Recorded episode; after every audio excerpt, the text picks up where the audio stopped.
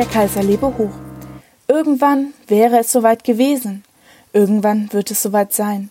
Die Vorstellung, ein Raumschiff mit K und K Offizieren zu füllen, war einfach zu verlockend. Diese Geschichte wurde am 26. April 2007 im kg.de Radio gelesen.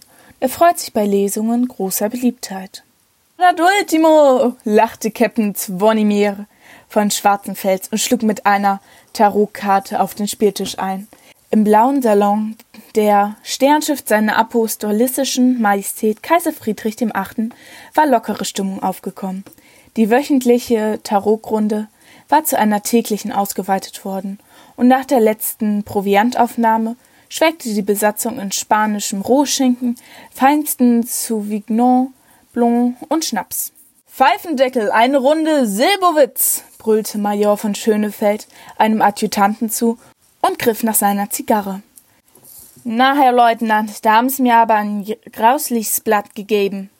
Dabei kontrollierte er den korrekten Sitz seines Schnauzers und blies eine dicke Wolke in den Raum. Tun's nicht so, Herr Major. Warnt ihr selber schuld, wenn's meine Angesagten nicht Dach kennen, gab von Schwarzenfeld zurück, während er mit seinen Gichtfingern die Karten zusammenklaubte und dem Leutnant ein wohlmeinendes Kopfnicken zukommen ließ. Aber Herr Repten, seit drei Monaten sitzen wir hier herum und haben nichts zu tun? Komm mir schon ein bisschen provokant vor, räusperte sich der Major und lutschte an seiner Zigarre. Was haben wir's denn? Es ist eine große Ehre, hier in der Grafschaft Lothringen ex corpore sein Dienst fürs Vaterland zu verrichten zu dürfen, setzte der Kapitän nach und straffte die Knopfleiste seiner Uniform. I weiß nicht, Herr Captain. Irgendwie ist er ein bisschen fad worden in den letzten sechs Monaten. Major von Schönefeld stand auf und wankte zum Elektrogrammophon. Gehen wir spielen noch einmal, die Schrammeln. Am besten den Fälschen Korporal, sagte der Käpt'n und griff nach seinem Schnaps. Der erste Offizier tat, wie ihm gehieße, und sie schlossen die Augen mit einem träumerischen Lächeln. Die Weise des Korporals, der auf jeder Welt ein Mädel hat und sich keine Sorgen um die Spielschulden zu machen braucht, den Salon erfüllte. Junger Freund, wie ich so alt war wie Sie, da hab ich auch so gesund und recht ausschaut. Stundenlang bin ich wach gestanden, damit unsere Familien die Haustüre nicht verschweren müssen. Der Leutnant sprang wie eine Feder auf, verbeugte sich und sagte, Herr Captain, ich werde sofort mein Quartier gehen und mich samt meiner Ehrenschuld entsorgen. Morgens kein Ballerwatch. Kann ja einmal passieren. Väterlich füllte er das Glas des Leutnants und schob es über den Tisch. Für Kaiser, Gott und Vaterland!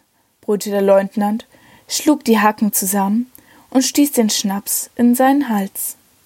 Ist schon recht, aber Captain von Schwarzenfeld wurde von einer Lautsprecherdurchsage unterbrochen. Herr Captain, Herr Captain! Kentatsch, amol, gemma imoal, dort was, heiliger Hofer, an der Rülf! Die Durchsage brach abrupt ab. Na, was hat denn jetzt schon wieder der dumme Kerl? brummte Captain Zvonimir ärgerlich und zog sich an seinem Stock hoch. Von Schönefeld und der junge Leutnant eilten ihrem Captain zur Hilfe. Dankend nickte dieser und murmelte, ich hätte nie einen Tiroler als Steuermann nehmen dürfen. Die sind viel besser als Nahkämpfer. Dauernd sehen sie's was Gefährliches, unangenehm, wenn man ein gutes Spiel unterbrechen muss. Langsam verließen sie den Salon und schwankten durch die Gänge des Schiffes. Die Türen wurden von jungen Mohren mit rotem Livre geöffnet. Als sie sich näherten, fünf Minuten später standen sie auf der Kommandobrücke. Steuermann Zwierenschneider stand mit einem Tiroler Hut geladener Waffe neben dem vergoldenen Steuerrad. Latz ich soweit! Mir Huner Gewor! brüllte er schneidig, als von Schwarzenfeld auf ihn zuschwankte. Na, na, so schlimm wird's wohl nicht sein.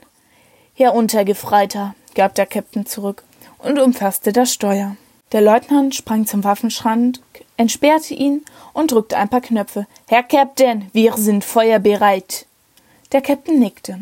Major von Schönfeld schlingerte zum Radio und schaltete es an. Es rauschte und unverständliche Wortfetzen schwammen durch die Luft. Herr Käpt'n, Ich glaube, wir haben's hier mit ganz ungustriösen Feinden zu tun. Die reden ja net mal österreichisch. Von Schwarzenfeld straffte seinen Rücken, übergab den Steuermann seinen Stock und lallte. Zwierenschneider, binden's mich am Steuerrad fest. Der Leutnant und der Major sahen sich entsetzt an. Leutnant, was haben wir für Ammunition über? Melde Gehorsam, Schwefelkugeln und Phosphorstaub. Also nichts Gefährliches, entgegnete der Gefragte mit zitternder Stimme. Na, das ist schon net viel. Zwierenschneider Musik, rülpste von Schwarzenfeld. Jawoll, salutierte der Steuermann und legte den Radetzümarsch auf. Wo steht der Feind, Herr Major? fragte der Käpt'n, während sich seine Hände an das Samtau anschmiegten. Herr Käpt'n, de des roten Punktkerl da vorwärts, gab dieser zurück und schraubte weiter am Radio herum. Meine Herren, wie damals, als ich kaiserliche Hoheit Herzog Wilhelm von den grauenvollen Geschützen des italienischen Geschwaders gerettet habe, werden nun wir für Kaiser Gott und Vaterland den Feind in die Flucht schlagen. Rammgeschwindigkeit! Brüllte von Schwarzenfeld und krallte sich in die Griffe des Steuerrates. Hochgeschwindigkeit dem Radezugmarsch und lautem Hurra! rufen rammte die Sternenschiff seiner apostolistischen Majestät Kaiser Friedrich dem Achten die Grenzleuchttürmboje der Deutschen Republik. Captain Zwonimir von Schwarzenfeld hing erschöpft über seinem Steuer. Major von Schönefeld, Steuermann Zwirnschneider und der junge Leutnant kugelten auf der Brücke herum. Das Radio krachte und funkt. Mensch, wat ist da denn? Wenn ihr Ösis so doof seid, schreit ihr ja nach Eroberung. Major, ächzte von Schwarzenfeld. Ja, Herr Captain, kam es ebenso gestaucht zurück. Funken's mir die Herrschaften an, fragen's hinten im Schiffetablissement nach, ob der Shampoo schon kalt ist und ob die Damen was Frisches zum Anziehen haben. Ich glaub, wir brauchen jetzt für alle ein kleine Liebesmanöver.